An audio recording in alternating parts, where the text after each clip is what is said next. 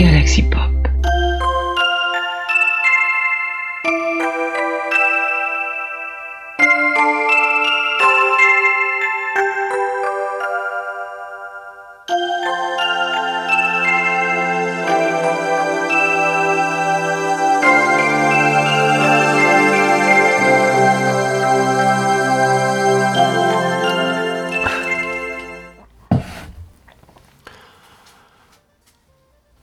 On s'est connus, euh, Kyoko et moi, on avait 16 ans. Enfin, quand on s'est connus. C'était de façon épistolaire. On s'était trouvé par... euh, comment ça s'appelait déjà? Oui, The International Pen Friend Club of Japan. Elle cherchait euh, une correspondante parisienne je cherchais un correspondant tokyoïte. Je me suis retrouvé avec euh, une correspondante venant d'Hiroshima et elle avec un, correspondant qui habitait euh, Gagny, dans le 93, dans une cité HLM. Passé la surprise en fait de ne pas réellement avoir trouvé euh, la personne que nous cherchions au départ, en fait on s'est bien entendu. Et euh, de fil en aiguille, on s'est aperçu qu'on partageait, euh, on va dire, pas forcément une passion, mais en tout cas un intérêt euh, pour une, une série d'animation japonaise qui s'appelait City Hunter. En France, Nicky Larson. Et on l'appréciait tous les deux. On appréciait son style urbain, son style film noir et on va dire son sa bande originale très pop, puisque à l'époque le terme euh, city pop n'existait même pas. Kyoko, je l'ai rencontré en physique, euh, quoi, 14 ans plus tard. J'ai rencontré Kyoko lors de l'hiver euh, 2006. J'étais euh, enfin arrivé au Japon, j'étais enfin arrivé à Tokyo. Elle-même s'était installée dans un quartier de la capitale japonaise. La première fois que je l'ai vue, c'était dans le quartier de Sakusa, là où était mon hôtel. Et je l'ai vue au loin, elle m'a fait un grand signe de la main. Et ma surprise fut que j'avais toujours dans la tête euh, la photo qu'elle m'avait envoyée, celle euh, d'une lycéenne, l'air un peu renfermée, adossée contre un mur. Et là, je me retrouvais face euh, à une grande femme japonaise, ses longs cheveux noirs corbeaux tombant euh, de façon faussement négligée sur euh, son trench coat beige. Et là, je, avec toute l'assurance que j'avais à l'époque, euh, je me suis senti comme le dernier des paysans devant tant de classes. Elle euh, m'a fait visiter euh, euh, tous les quartiers de Tokyo. Elle m'a fait visiter Ginza, elle m'a fait visiter Harajuku, elle m'a fait visiter Shibuya avec des, restaurants fort sympathiques. Et puis un soir, elle m'a dit bah tiens on va aller manger à Shinjuku. Et cette fois on n'est pas allé dans un restaurant traditionnel parce que elle avait quand même réussi à me m'entraîner. dans un restaurant où il fallait euh, enlever ses chaussures et les mettre dans un casier euh, euh, à l'entrée. Moi, avec mon, hum- mon humour franchouillard de merde, je lui ai dit que le seul endroit où je retirais mes chaussures, en général, c'était à la piscine. Et elle a eu l'extrême gentillesse d'avoir un petit rire. Quoique, c'est assez déroutant quand vous vous retrouvez dans les, dans les toilettes d'un restaurant et que vous retrouvez euh, face à un mec comme vous en chaussettes euh, dans les toilettes d'un resto. Enfin bref. Donc ce soir-là, elle ne m'emmenait pas, euh, nous étions dans le quartier de Shinjuku. Elle ne m'a pas emmené dans un restaurant traditionnel, mais là nous avons pris, nous sommes entrés dans un, dans un gratte-ciel et nous avons pris l'ascenseur et nous sommes allés jusqu'au dernier étage. Et là, on s'est retrouvé euh, au dernier étage de cet immeuble, dans un restaurant, euh, un piano bar. avec... Euh, nous étions à une table qui était proche d'une grande baie vitrée où on pouvait admirer le paysage d'un Tokyo nocturne juste à côté de nous.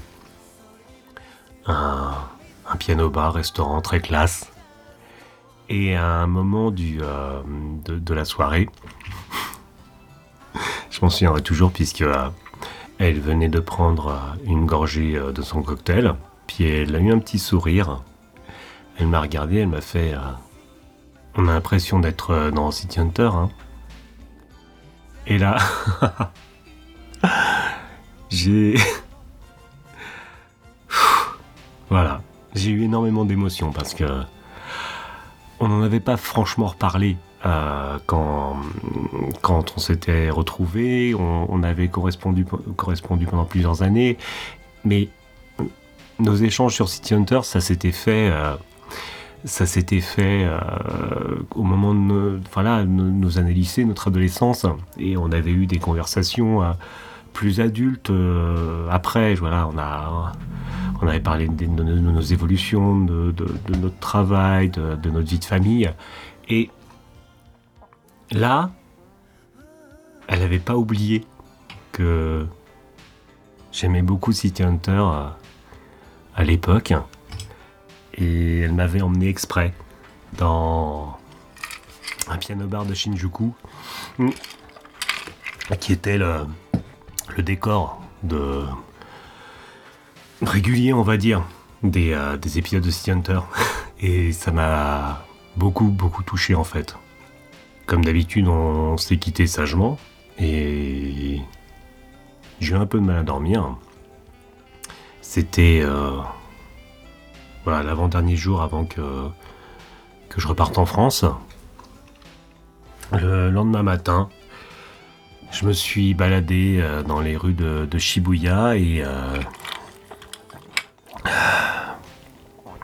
le cœur et la tête assez légère. Et je me suis retrouvé euh, face à un, énorme, un immense sapin, je, accolé à je ne sais plus quelle euh, grosse boutique à Shibuya. Et c'était une des premières décorations euh, de Noël à Tokyoïde cette année-là. Et voilà, j'ai regardé le sapin. Le lendemain, je repartais pour la France. Et en fait, que Kyoko m'a offert cette soirée-là, c'est un, vieux rêve de gamin. Et du coup, je considère ça comme euh, le plus beau cadeau de Noël que j'ai reçu au Japon.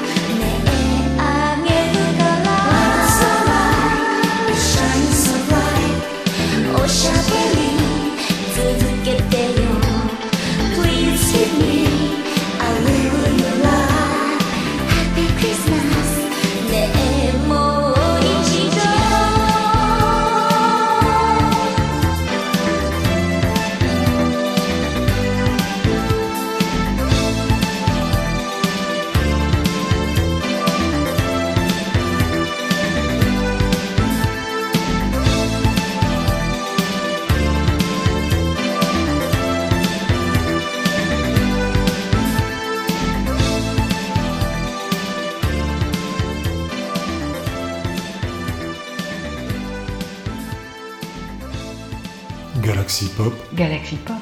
Galaxy Pop Galaxy Pop. Wow. Galaxy Pop